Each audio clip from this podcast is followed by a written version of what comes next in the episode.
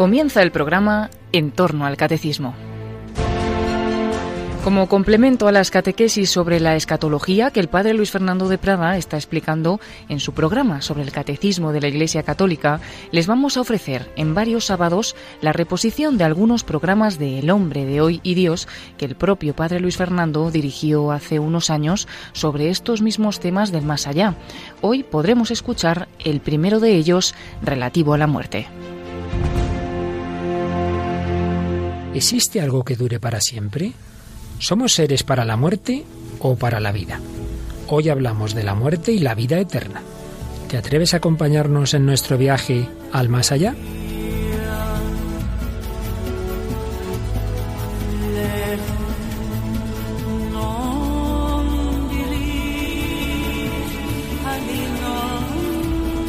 Cordial saludo, queridos amigos. Vamos a inaugurar un nuevo tema y es que después de haber hablado de Dios, del hombre, de Jesucristo, de la Virgen María, vamos a profundizar un poquito en algunos aspectos de lo que nos ha enseñado Jesucristo y hoy concretamente en lo que nos ha enseñado sobre el más allá.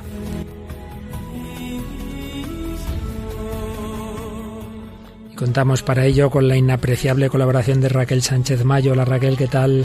Hola, Padre Luis Fer. Pues vamos a hablar de un tema que tiene que ver con la sintonía de nuestro programa, porque como sabes es de la, de la película Gladiator, sí. que termina justo cuando él muere y está como viendo a su familia en el más allá, ¿te acuerdas? Sí, me acuerdo perfectamente. Es una escena muy bonita. Muy bonita. Pues vamos a hablar un poquito de todo ello y de la mano de la Virgen María vamos a entrar en este programa sobre la vida eterna. Más de una vez hemos recordado en Radio María aquel gran psiquiatra, médico y humanista, autor de varios libros muy vendidos, que fue Juan Antonio Vallejo Nájera.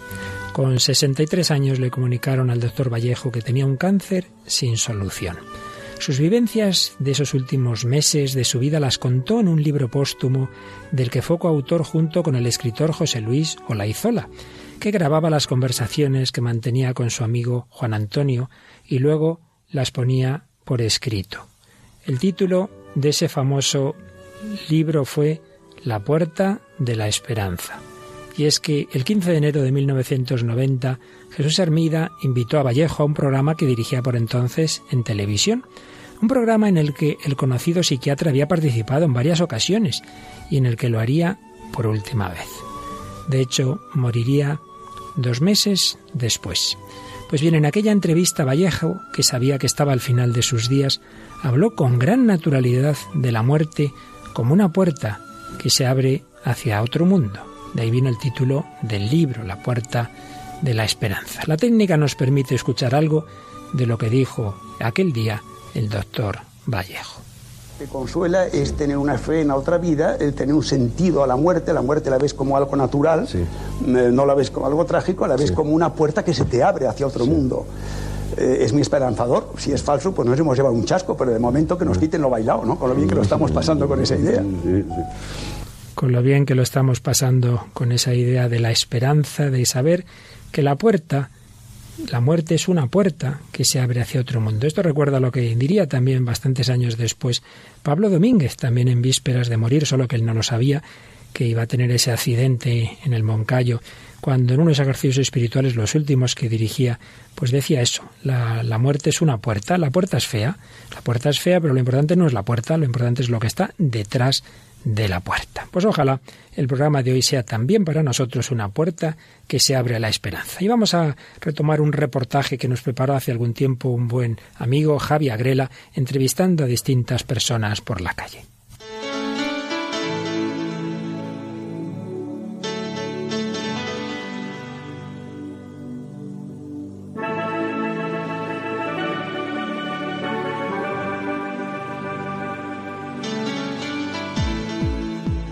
Nos planteamos el tema de la vida y la muerte y estas son las distintas opiniones que encontramos al salir a la calle.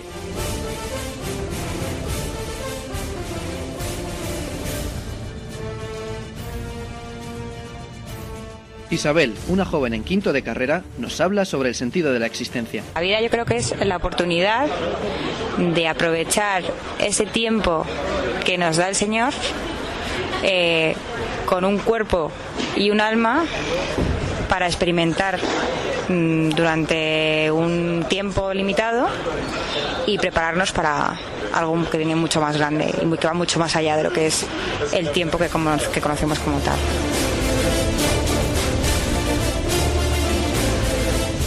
También nos dice lo que piensa sobre la muerte. El final de una etapa, pero el comienzo de otra pletórica.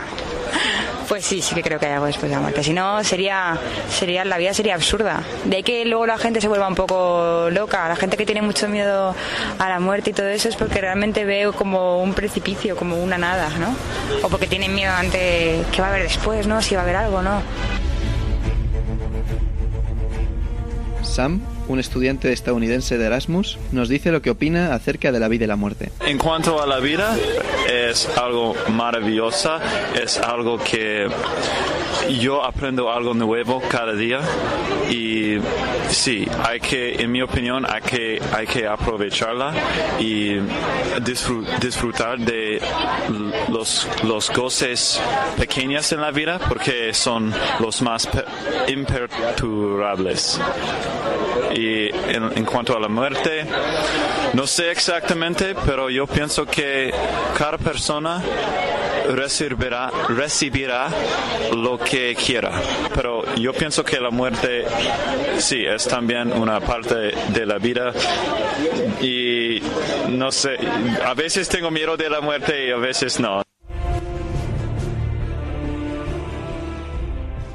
También hay quien opina que estamos aquí para disfrutar y acumular experiencias. Para mí la vida es disfrutar cada momento, saber compartirlo con todas las personas que te rodean, con todo el mundo que está a tu alrededor eh, y disfrutar cada segundo que pasa en cada instante y no, no dormirte y, y que se te pase la vida por delante mientras tú estás sentado viéndolo en un banco, por ejemplo. Otro chico nos muestra su ateísmo con lo siguiente pues mm, pasarlo bien todo el rato que puedas. ¿Y la muerte? Y la muerte, pues. Eh, la muerte, pues es cuando dejas de vivir. Y cuando se acaba todo, ¿no? ¿Y piensas que hay algo después de la muerte? No. Otros dudan sobre la trascendencia y por eso quieren vivir la vida lo más felizmente posible. La vida es la forma de conseguir todo lo que nos hace falta para la, la vida del más allá. La muerte es el, digamos que es el fin de esta vida material y el principio de la vida espiritual.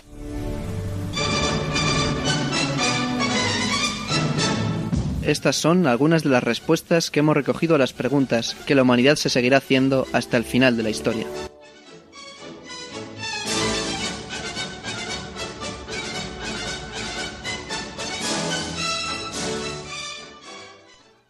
Gracias, Javi. En efecto, son esas grandes preguntas que siempre tenemos. Luego, como hemos oído, hay muchas posibles respuestas, pero en este programa siempre lo decimos. Ante todo, partimos de las preguntas. Las preguntas las lleva todo hombre, y así lo recordaba el Concilio Vaticano II. Raquel, en la Constitución Pastoral Gaudium et Spes, el Concilio hacía alusión a esas grandes preguntas, a esos grandes interrogantes que la humanidad se hace. ¿Nos recuerdas ese texto del número 10, por favor?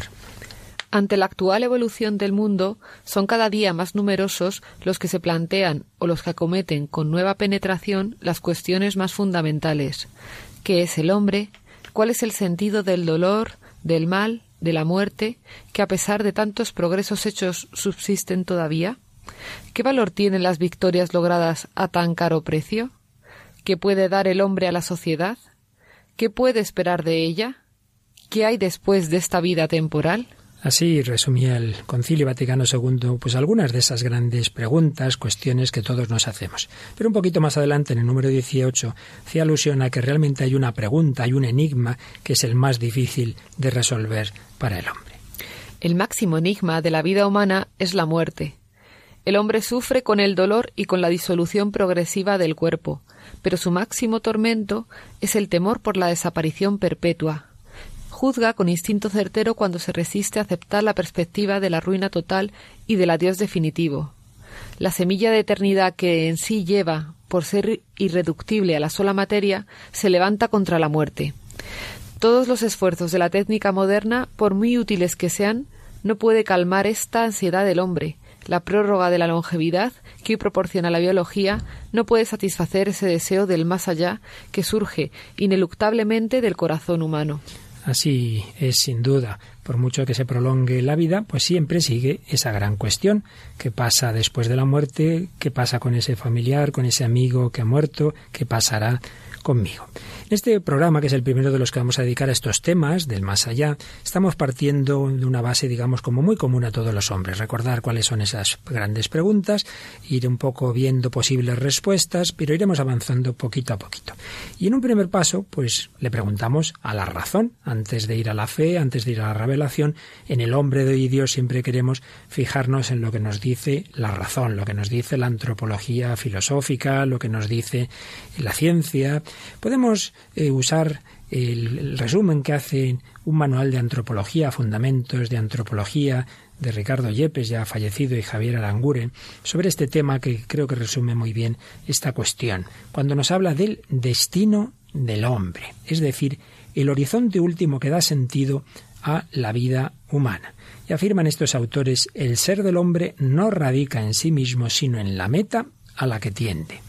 El destino es la realidad que responde a esta pregunta. Al final, ¿qué será de mí?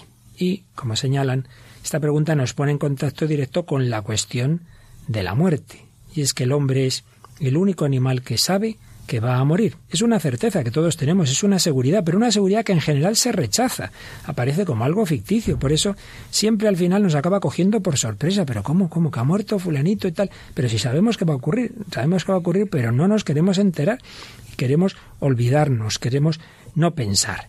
Pues bien, ante esta gran cuestión, estos autores resumen las posibles respuestas de la humanidad en cinco. Se podría clasificar de otra forma, pero yo creo que es útil esta, esta clasificación.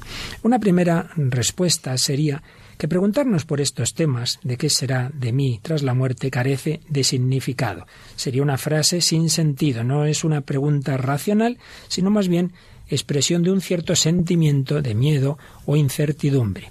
El concepto destino, para esta postura, que es la del positivismo cientificista, no significaría nada. Para la ciencia, esas las preguntas por el sentido son irrelevantes. Evidentemente esto tiene mucho que ver con el materialismo. El destino del hombre sería como el de cualquier otro animal. Todos seríamos animales más o menos evolucionados y entonces el destino de la persona consiste en aparecer y reabsorberse de nuevo en ese gran proceso evolutivo. Para los materialistas, todas las realidades humanas reciben un tratamiento adulto desde la ciencia y la técnica, mientras que acudir a otras supuestas formas de conocimiento pues sería una cosa infantil. La muerte es un suceso que hay que organizar individual y socialmente de modo que se sufra lo menos posible. Es también la postura del homo faber, el hombre que vive para el trabajo y trivializa las grandes cuestiones de la vida humana. Una primera respuesta, la del positivismo, cientificista. Una segunda muy extendida en nuestro mundo, pues es simplemente no pensar, es el hedonismo, es el carpe diem, es eh, no, darle vueltas a estas cosas. No hay nada más allá de la muerte, por tanto disfruta lo que tienes. En el reportaje oíamos alguna respuesta un poquito en esta línea. Lo mejor es ignorar la muerte, vivir como si no existiera. Bueno, nada hay nuevo bajo el sol, porque ya un famoso filósofo griego Epicuro decía esto. La muerte no es nada para nosotros, porque mientras vivimos no hay muerte. Cuando la muerte está ahí, ya no estamos nosotros. Por tanto, la muerte es algo que no tiene nada que ver ni con los vivos ni con los muertos. Bueno, eso es muy discutible, porque una cosa es que si yo estoy no está la muerte, pero otra cosa es que yo pienso en ella y que yo la vivo a mi alrededor. Pero así pensaba Epicuro y así piensan muchos hombres, mejor no pensar, no pensar en esto. Una tercera postura es muy contraria aunque en el fondo se pueden, tienen un, algo común, sería el nihilismo, sería pensarlo mucho, pero de una manera angustiosa, desesperanzada. La muerte es el agujero negro de la humanidad. Todos nuestros deseos, todas nuestras construcciones, todas nuestras ilusiones, todas nuestras relaciones se estrellan contra el muro negro de la muerte. Por eso, al final, es una postura muy triste, muy triste. Una cuarta postura es la del agnosticismo. Bueno, pues a lo mejor hay algo más allá, no lo sabemos, ni se afirma ni se niega. Es como encogerse de hombros ante el más allá. Y desde esta postura es difícil afirmar que el hombre sea dueño de su propio destino, puesto que ni siquiera sabemos si existe. Por ello es fácil en esta postura también deslizarse hacia la frivolidad, el escepticismo y el fatalismo. Solo cabe conformarse con la suerte que a uno le ha tocado y no pensar mucho en el tema. Y por último, como quinta respuesta, según estos autores de este buen manual de antropología, está la respuesta religiosa, según la cual el destino del hombre es una cierta vida más allá de la muerte, se está dando por hecho que hay una supervivencia del alma tras la muerte y por supuesto se da por hecho también que existe un ser superior, que existe Dios, de quien procede la vida, que nos invita a permanecer también en una vida eterna, luego ya según la religión, según qué tradición, pues ya habrá diferencias, pero se coincide en que existe Dios y que en base a él existe también una vida más allá de esta muerte. Las cuatro primeras posturas han sido minoritarias en la historia de la humanidad por mucho que hoy estén muy extendidas, al menos en Occidente, pero han sido minoritarias, puesto que disminuyen o hacen imposible la felicidad y la justificación última de la moral. Si desde luego todo es lo que hay en esta vida, significaría que triunfa la injusticia. Cuantísimas personas buenas han sufrido, han muerto, han sido oprimidas y en cambio cuánta gente mala pues ha triunfado. Entonces, como ya vio Kant, Manuel Kant, si no hay un más allá pues no hay justicia al final, sino que tiene la última palabra la injusticia, tiene la última palabra la muerte, tiene la última palabra la destrucción. En cambio, la humanidad encuentra en la religión una respuesta fiable y consoladora. Y es que la religión, lejos de entristecer al hombre, como pensaría Nietzsche, le alegra, puesto que le asegura que la muerte no es el final de todo.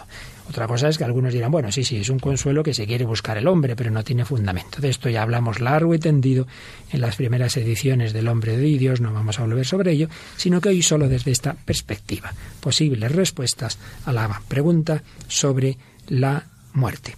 Pero estamos en ese nivel filosófico. Y también hace algún tiempo hacíamos una entrevista a un profesor de filosofía del hombre, de antropología, Antonio Páramo, y nos viene bien recordar el resumen tan estupendo que nos hacía en pocos minutos. Bueno, sobre el más allá, eh, lo primero que a mí mm, creo que habría que hacer es la consideración de, si realmente un cuerpo tiene más allá, en tanto que cuerpo material. La materia en sí misma no tiene un más allá. Para que nos planteemos la posibilidad del más allá, exige que no seamos materiales un cuerpo solo puede estar más allá respecto de otro cuerpo, pero no más allá de sí mismo.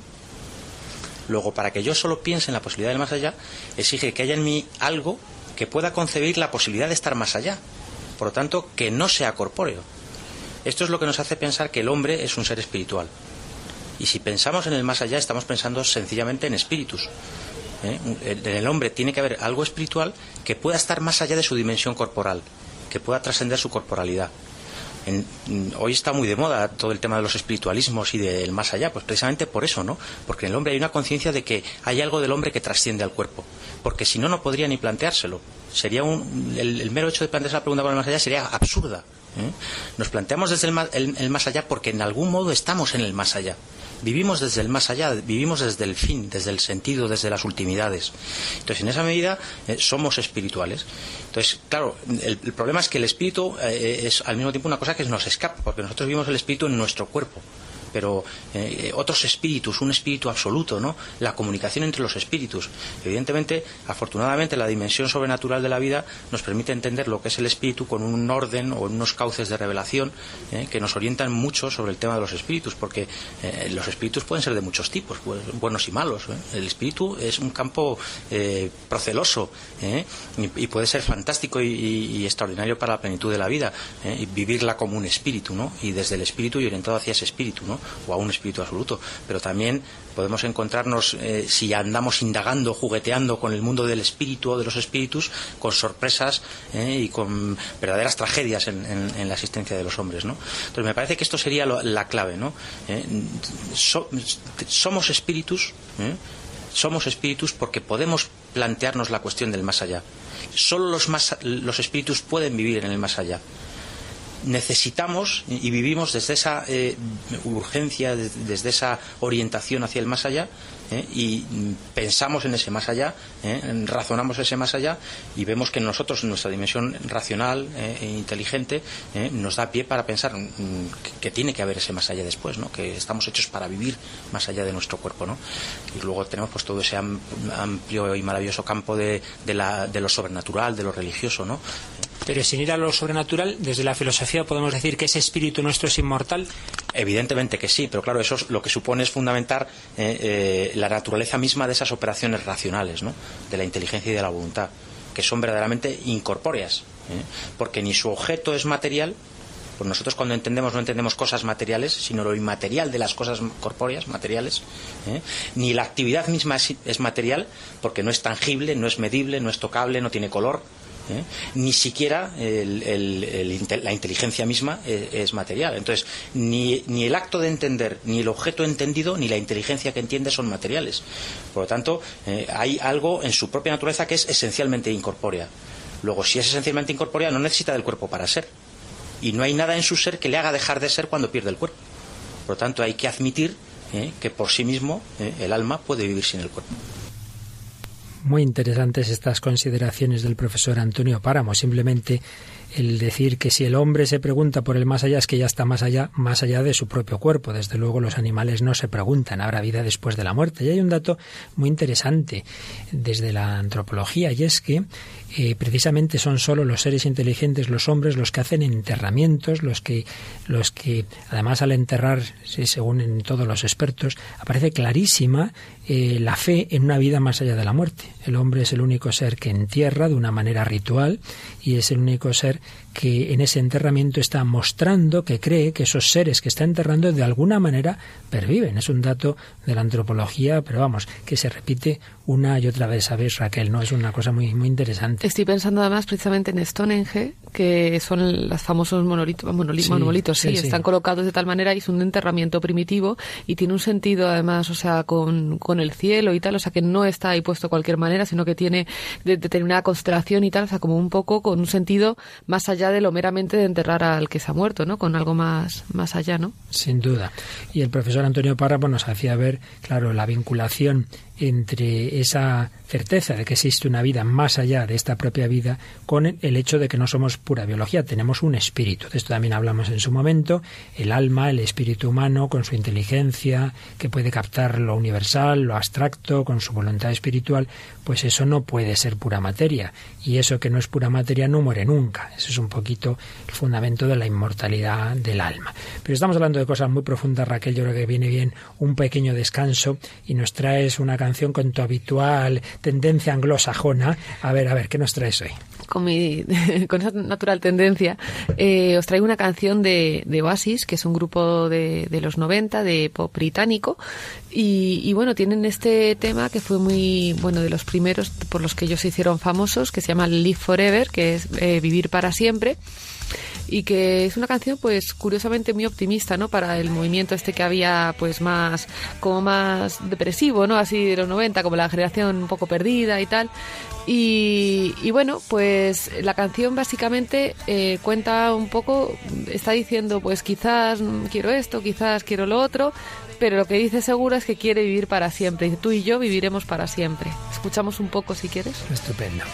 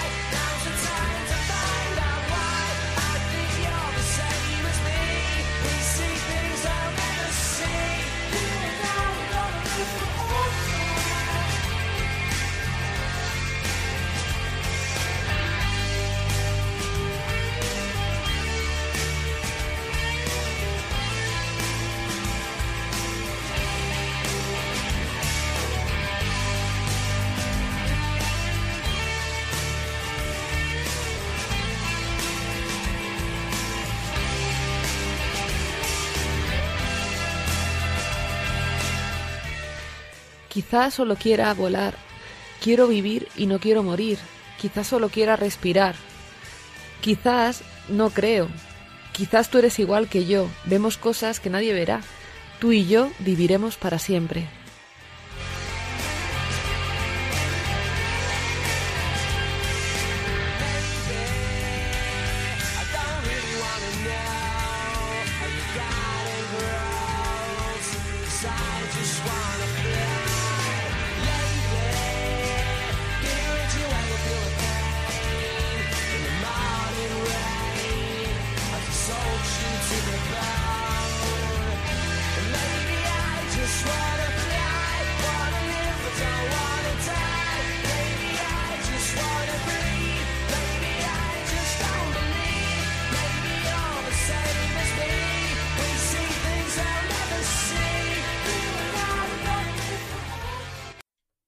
Están escuchando El hombre de hoy y Dios con el padre Luis Fernando de Prada, una reposición del año 2013. Queremos vivir para siempre desde todas las perspectivas y en este caso desde una canción moderna aparece ese deseo. Sin embargo, el Papa Benedicto XVI en su encíclica sobre la esperanza, la Spe Salvi, se hacía esta pregunta. ¿De verdad queremos vivir eternamente? Tal vez muchas personas rechazan hoy la fe simplemente porque la vida eterna no les parece algo deseable. En modo alguno quieren la vida eterna sino la presente. Y para esto la fe en la vida eterna les parece más bien un obstáculo. Seguir viviendo para siempre sin fin parece más una condena que un don.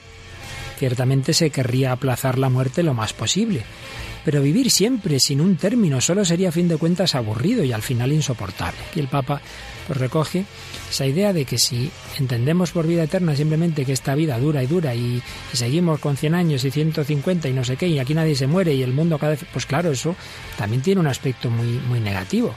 Sigue diciendo el Papa, es cierto que la eliminación de la muerte, como también su aplazamiento casi ilimitado, pondría a la Tierra y a la humanidad en una condición imposible y no comportaría beneficio alguno para el individuo mismo.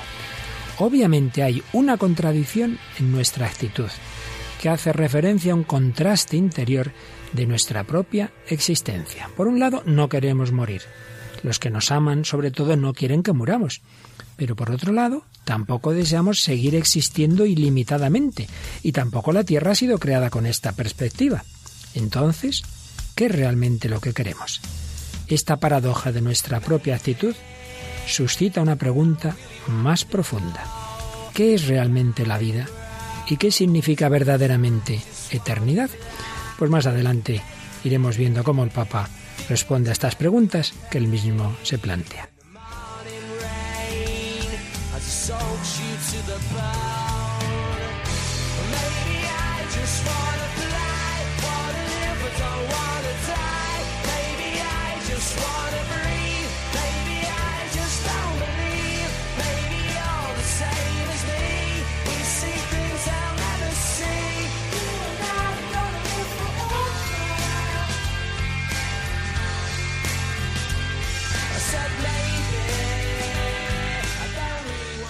Bueno, Raquel, siempre junto a la música y el cine, que enseguida iremos a él, nos gusta tener algún testimonio. Y traes aquí el de una mujer que estuvo en el borde de la muerte, ¿no es así? Sí, es el, testimonio de, de, la doctora Gloria Polo, que seguramente muchos oyentes la conozcan porque está su testimonio, en, lo puedes encontrar en Internet. Y, bueno, es, es, es, muy bonito porque, bueno, ella eh, tiene un accidente, eh, va paseando con un sobrino suyo y con su marido y pues eh, reciben un rayo, el impacto de un rayo. Su sobrino fallece y ella pues milagrosamente no, no muere porque tenía quemaduras por todo el cuerpo muy considerable, órganos totalmente calcinados y bueno, ella misma reconocerá y parece ser que los médicos también que, que ocurre una, o sea, que hay una curación milagrosa, ¿no? De haber podido perder las dos piernas y tal y bueno, cuenta que en un momento incluso estando ella en, en el hospital le dice a sus familiares que, que bueno, que se va a morir, que la dejen ya, que la dejen ya con, el, con los, las últimas y ya está. Y no, no, gracias a que luchan por ella, bueno, ya sale adelante. En este, en este momento en el que ella está muy mal, ella tiene una experiencia de, del más allá Y bueno, estas cosas siempre hay que, hay que mirarlas con un poco de ojo crítico, pero justamente el, testimonio de, de, esta, de esta mujer es, es bastante, o sea, no es ninguna, no nos cuenta ninguna cosa eh, fuera de lo que conocemos, ¿no? Eh, ella dice que, que se encuentra en, en, un sitio, ¿no? En el que es como revisada su vida, ¿no? Expuesta ante la luz de los diez mandamientos, uno por uno. Entonces ella dice que, que claro, se ve como en medio de un desierto y ella dice que, que no, que ya es buena, que tal. Entonces, pues claro, empiezan desde el primer mandamiento, pues eh, empiezan a sacar y claro, y entonces dice ella, dice, es que no aprobaba nada, no aprobaba nada, ¿no? Porque, y más, y más, cuando uno se justifica, ¿no? Que dice, no, sí. yo no, y, y, así fue, pues, viendo uno por uno, ¿no? Pues todas las cosas que en su vida no habían estado bien acorde a esos, a esos, a los mandamientos, ¿no? A, la, a los mandamientos de vida que el Señor nos pone para, para poder, para poder llegar al cielo, ¿no? Uh -huh. Entonces, pues bueno, eh, pondremos el testimonio porque es, es muy, es muy denso y en es la, muy, en la página de Facebook. En la página de Facebook lo, lo subiremos para los que estéis interesados porque es muy denso y da detalles sobre cada uno de los pecados, sobre cosas de su vida. Eh, es muy explícita, o sea, ella te cuenta toda su vida, que era una persona totalmente, bueno, era cristiana, dice, yo iba a misa, pero todo lo demás, o sea, pues dice, con un pensamiento así moderno, con un tal, pues con el aborto, pues bueno, pues lo, no lo veía del todo mal y tal. Y entonces, claro, al verse enfrentada a los diez mandamientos, pues todo esto sale, sale a la luz, ¿no? Que realmente, pues era una cristiana light. ¿Qué pasa? Que por, eh, por la, por por todos sus pecados, realmente ella estaba condenada, ¿no? O sea, su, su propio mal estaba condenada. Pero dice que, que, que, se, que se acordó de que, de que una, una persona le dijo que, que se acogiera a, Jesús, ¿no? Que, que Jesús, o sea, que, que, le pidiera su misericordia, tal. Entonces dice que en, que en ese momento de verse condenada, eh, pues eso, en, en, el más allá y tal y cual, que, que invocó, que invocó a Jesús y le pidió que, que, que le diera una segunda oportunidad. Y bueno, y el Señor, el Señor la escuchó de, de tal manera que, que bueno, le fue, le fue revelado como que la oración de mucha gente que no la conocía había ayudado a que ella saliera de, pues no supongo que sería ese coma o lo que fuera, ¿no?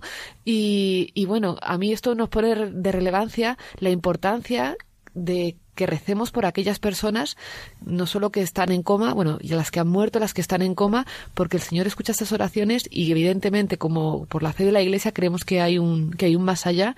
Y, y bueno, esta mujer, pues gracias a esas oraciones, sobre todo, le fue incluso revelado la oración de una persona totalmente ajena a ella, que lo vio en las noticias, un hombre muy pobre, y, y pues hizo una promesa de, pues eso, de que si ella sanaba, pues hace una peregrinación lejísima, un hombre bastante humilde parece ser y tal. Y gracias a eso, pues ella dice que salió de, de, del coma gracias a la oración de este hombre. Interesante, sin ninguna duda que debemos rezar siempre mucho, mucho, por nuestra propia muerte. Fíjate que rezamos en el Ave María, ruega por nosotros los pecadores ahora y en la hora de nuestra muerte. Pero desde luego por todos aquellos que puedan estar en este momento en esa situación.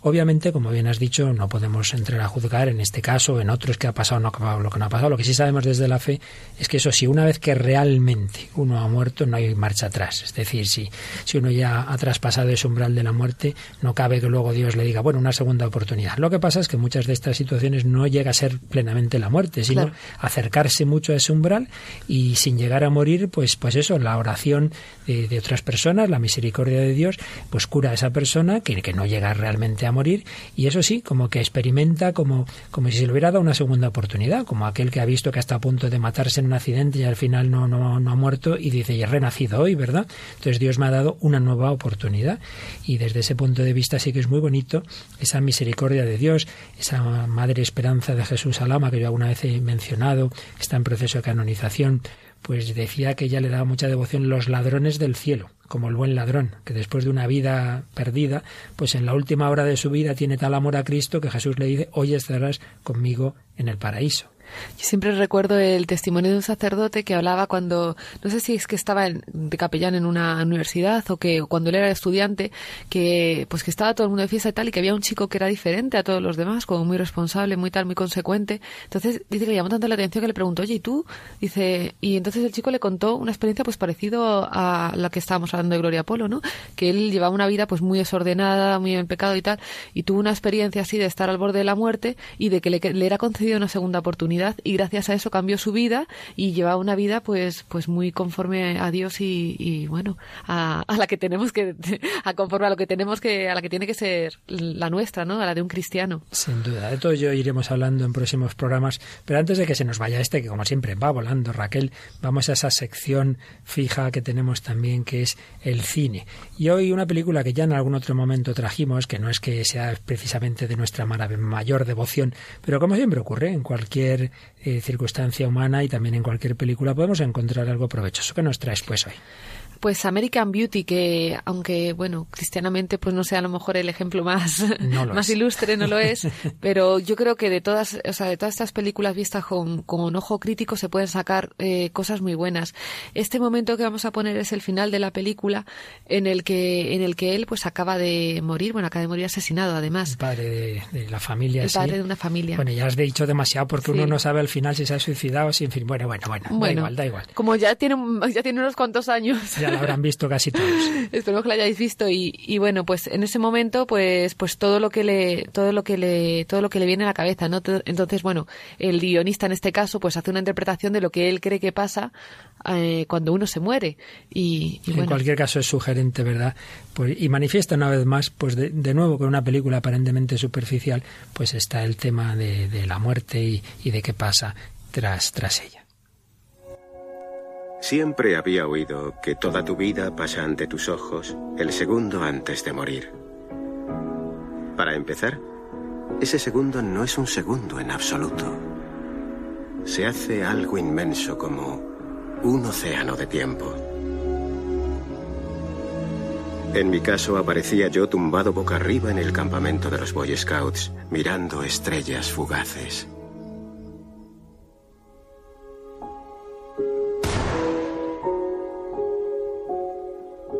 Y las hojas amarillas de los arces que flanqueaban nuestra calle.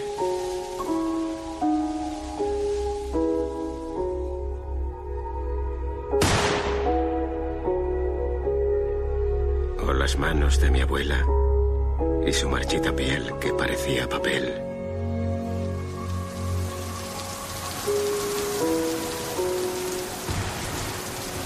Y la primera vez que contemplé el nuevo Firebird de mi primo Tony.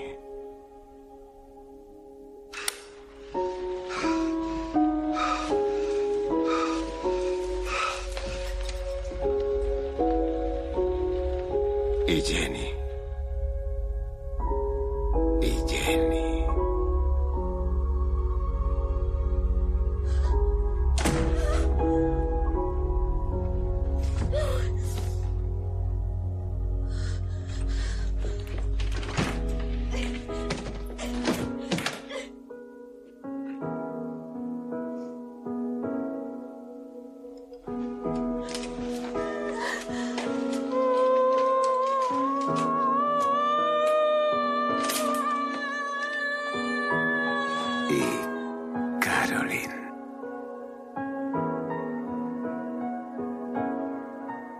Supongo que podría estar bastante cabreado con lo que me pasó, pero cuesta seguir enfadado cuando hay tanta belleza en el mundo. A veces siento como si la contemplase toda a la vez y me abruma. Mi corazón se hincha como un globo que está a punto de estallar. Pero recuerdo que debo relajarme y no aferrarme demasiado a ella. Y entonces fluye a través de mí como la lluvia y no siento otra cosa que gratitud por cada instante de mi estúpida e insignificante vida. No tienen ni idea de lo que les hablo, seguro. Pero no se preocupen. Algún día la tendrán. Bueno, gratitud está bien, pero por mi estúpida e insignificante vida, ¿verdad? Y se ve ese contraste de esta película. ¿Qué te parece, Raquel? Bueno, yo eh, la, la, historia la, la, refresco un poco porque hay un momento que se oye unos, unos llantos y tal, y un disparo, bueno, le, le, le asesinan y, y, la que llora, la que llora es su mujer. Y es bonito eh, este este final en cierta manera porque realmente la, la película todo el rato es pues la vida superficial que llevaban todos no una vida pues de un matrimonio pues sin amor una hija adolescente pues que tienen ahí una relación ni padre ni hija bueno terrible no eh, y al final pues se ve o sea me gusta porque hay como una reconciliación de él mismo con su hija con su mujer no o sea que ve a su mujer pues pues como lo que es, ¿no? Con amor y tal. Y ella misma le, se pone a llorar de un hombre que no le quería para nada, pues se da cuenta de que le quiere mucho también, ¿no? Entonces, en el fondo, pues ahí está la muerte como reconciliadora, ¿no? De poner las cosas en, en, en su lugar pero bueno, la visión, lo que decías, ¿no? Lo de estúpida, insignificante vida, pues hombre, evidentemente no, cada, cada acontecimiento es importante en nuestra vida. Y yo creo que la película, por mucho que termine así, yo creo que también refleja eso, ¿no? Que, que, las, que, los, que los hechos y los acontecimientos tienen su sentido y tienen su sentido también de manera, o sea, con proyección hacia la vida eterna, ¿no? Que no es lo mismo hacer una cosa que hacer otra en esta vida. Sin duda, y no solo desde el punto de vista ético, sino también estético. Aparece mucho la belleza, bueno, ya en el propio título, ¿no? American Beauty, la belleza americana. De hecho, la otra vez que trajimos la película es la escena esa de una bolsa que está en el aire, ¿verdad? Y se habla de la belleza, y él mismo dice, pues tanta belleza que hay, que hay en la vida, ¿no? Y yo creo que ahí está la clave precisamente de lo que nos faltaba de leer del Papa, de la Espesalvi, que no hay que imaginar la vida eterna como una especie de cosa aburrida, eh, prolongar no se sabe qué, sino la plenitud de lo que aquí nos llena, la plenitud de la vida. Y vamos a decirlo mejor con las propias palabras de Benedicto XVI en Espesalvi, cuando se pregunta qué es eso de la vida eterna, y parte de lo que aquí experimentamos como la vida. Hay momentos, dice el Papa, en que de repente percibimos algo. Sí, si esto sería precisamente, si esto sería la verdadera vida, así debería ser. En contraste con ello, lo que cotidianamente llamamos vida en verdad no lo es. San Agustín, al que el Papa cita tanto, escribió una vez en el fondo queremos solo una cosa, la vida bienaventurada, la vida que simplemente es vida, que simplemente es felicidad. Pero después Agustín dice también, pensándolo bien, no sabemos en absoluto lo que deseamos, lo que quisiéramos concretamente. Sin embargo, en este no saber sabemos que esta realidad tiene que existir, no sabemos lo que queremos realmente, no conocemos esta verdadera vida y sin embargo sabemos que debe existir un algo que no conocemos y hacia lo cual nos sentimos impulsados. De algún modo deseamos la vida misma, la verdadera, la que no se ve afectada ni siquiera por la muerte. Pero al mismo tiempo no conocemos eso hacia lo que nos sentimos impulsados. No podemos dejar de tender a ello y sin embargo sabemos que todo lo que podemos experimentar o realizar no es lo que deseamos. Esta realidad desconocida es la verdadera esperanza que nos empuja, y al mismo tiempo su desconocimiento es la causa de todas las desesperaciones, así como también de todos los impulsos positivos o destructivos hacia el mundo auténtico y el auténtico hombre. Y entonces va concluyendo el Papa este apartado así. La expresión vida eterna trata de dar un nombre a esta desconocida realidad conocida es por necesidad una expresión insuficiente que crea confusión. En efecto, eterno suscita en nosotros la idea de lo interminable y eso nos da miedo.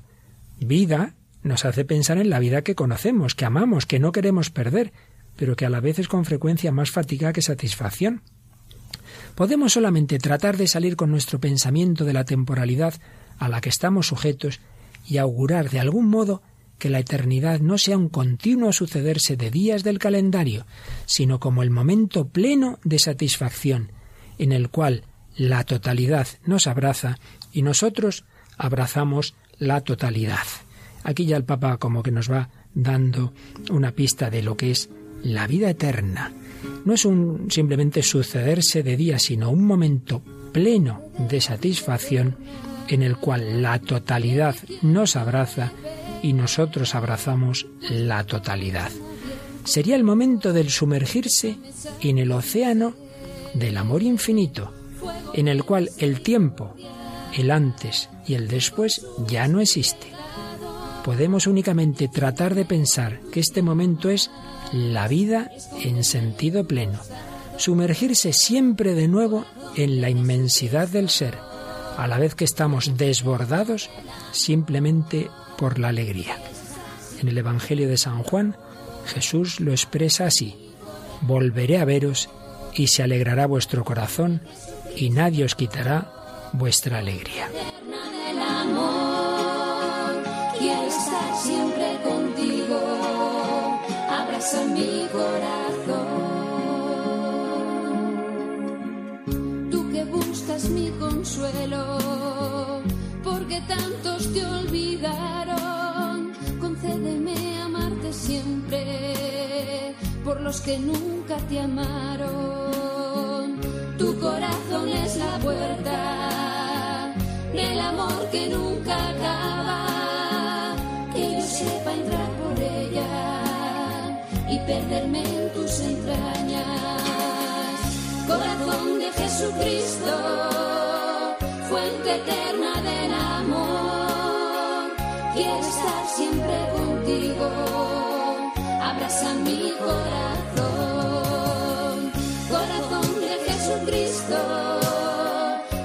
Que hasta el extremo me amaste.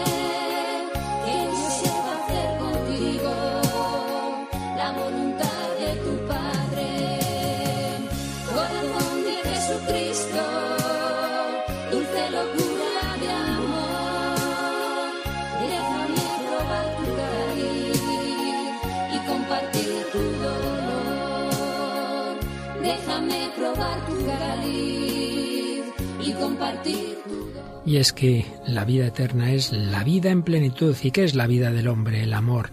El hombre está hecho para amar. Somos amados por un amor eterno, por un amor infinito. La vida eterna es gozar de ese amor, sin las limitaciones de esta vida, sin las incomprensiones, sin el miedo de que esto se termine, sabiendo que el amor va más allá de la muerte. Y eso es posible porque el amor se ha hecho carne en nuestro mundo y ha vencido la barrera de la muerte con la resurrección. La vida eterna es el amor del corazón de Cristo. Fuente eterna del amor, quiero estar siempre contigo. Y esto es para todos. Empezábamos citando ese libro póstumo de esas conversaciones de las últimas semanas de vida del gran psiquiatra doctor Juan Antonio Vallejo Nájera. Pues bien, en ese libro le contaba así a su amigo Olaizola cómo reaccionó cuando el médico le dio el diagnóstico. Yo siempre he tenido terror al momento de la muerte. Es un pensamiento que me ha atormentado y sin embargo, sin ningún mérito por mi parte, al oír el diagnóstico mortal me vino instantáneamente una gran serenidad y pensé, Dios mío, muchas gracias. Me has mantenido hasta los 63 años con una vida sumamente agradable. He tenido ocasión de situar a mis hijos. No me queda nada importante por resolver en la vida. Y has hecho el favor de avisarme. El que avisen a un cristiano de la proximidad de la muerte es el mayor favor que le pueden hacer. Uno de mis temores ante la muerte era no tener tiempo de poder rendir cuentas y Dios me ha dado esa oportunidad. Y así se lo dije al médico que se quedó muy perplejo.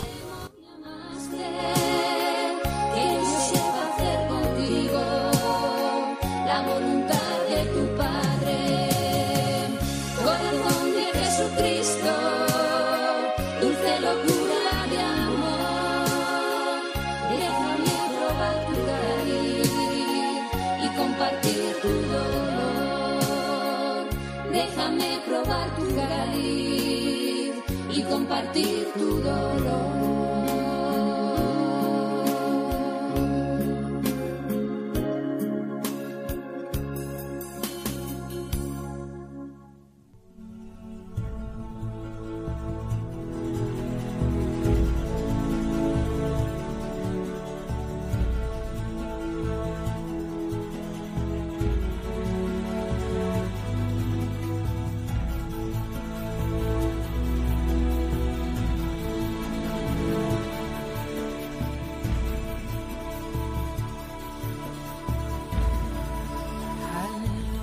Bueno, Raquel, la vida eterna no termina nunca, pero los programas de radio sí terminan muy rápido, ¿verdad? Y pasan eso, pasan volando. Pasan volando. Pero este ha sido solo el primero de los programas que vamos a dedicar a estos temas, así que seguiremos. Hoy únicamente queríamos dar ese punto de partida, recordar que todos los hombres, aunque a veces no queramos pensar en estos temas, pues los llevamos dentro y constantemente nos están asaltando. Y debemos además pensarlo, uno no puede vivir como la avestruz metiendo ahí la cabeza bajo el ala, hay que afrontar la realidad y la realidad realidad es que nuestra vida es temporal y que hay que preguntarse qué hay después de la muerte y hay que vivir contando con lo único seguro que tenemos todos, que es en efecto esa muerte. Eso naturalmente para el cristiano, como nos acaba de recordar el testimonio de Vallejo Nájera, no es motivo de angustia, sino de confianza, de esperanza, de saber que nuestra vida está en manos de Dios.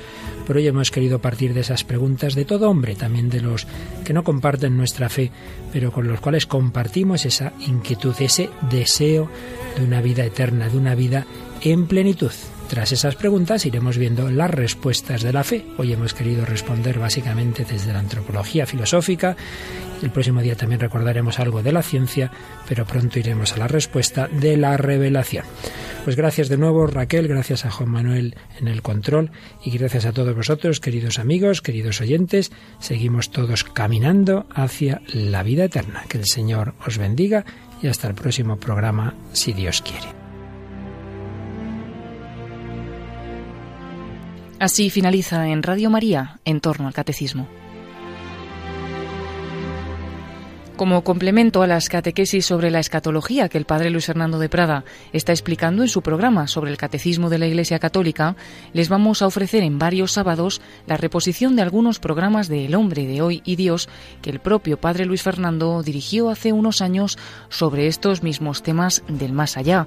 Hoy hemos podido escuchar el primero de ellos relativo a la muerte. Bye.